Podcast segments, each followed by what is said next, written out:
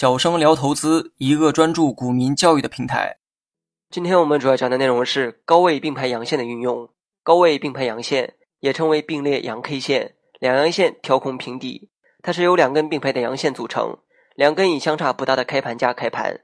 第一根 K 线调空升起，与上一日的阳线之间形成了一个缺口。具体的形态可以查看节目下方图片。该形态出现在上涨行情图中，由两根阳线组成，第一根 K 线与前一根 K 线。必须形成一个跳空高开的缺口，第二根阳线与第一根阳线并排，开盘价与第一根阳线的开盘价基本相同。此 K 线组合的出现，一般情况下表明股价仍会继续上扬。高位并排阳线是买入信号，该形态的出现大多数是上涨过程中主力洗盘的一种行为。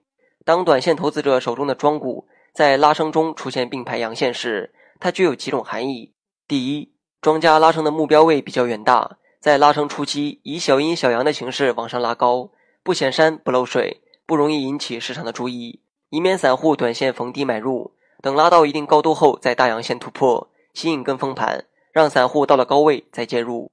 第二，由于行情爆发较为突然，不少庄家吸筹不够充分，不得不打压吸筹，日线图上表现为小阴小阳相间，庄家只要一吃饱喝足，就会立即展开上攻，拉出大阳线。第三。对于投资者来说，最稳健的方法是在拉小阳线时耐心介入，持股待涨。此时虽然涨幅有限，但股价的运行趋势必然出现一个加速上扬的过程。当然，股价何时会加速上扬，往往带有不确定性。而主力一旦启动，股价往往很快会拉升，手脚稍慢便会错失机会。因而，持股待涨显然是较为稳妥的策略。但对于短线高手来说，则可以在突破的第一时间内介入。当股价突破上升通道上轨。突破平台整理区时，迅速介入。最后还需要注意，高位并排阳线有一个向上调空缺口。由于该 K 线组合形态大多出现在上涨初期，所以该 K 线组合形态的跳空缺口很有可能是突破缺口。突破缺口也就是看涨信号，但是缺口一旦被回补，往往表明原先的强势已经转弱。此时的投资者应当果断离场。最后，大家也可以查看节目下方图片案例，帮助理解。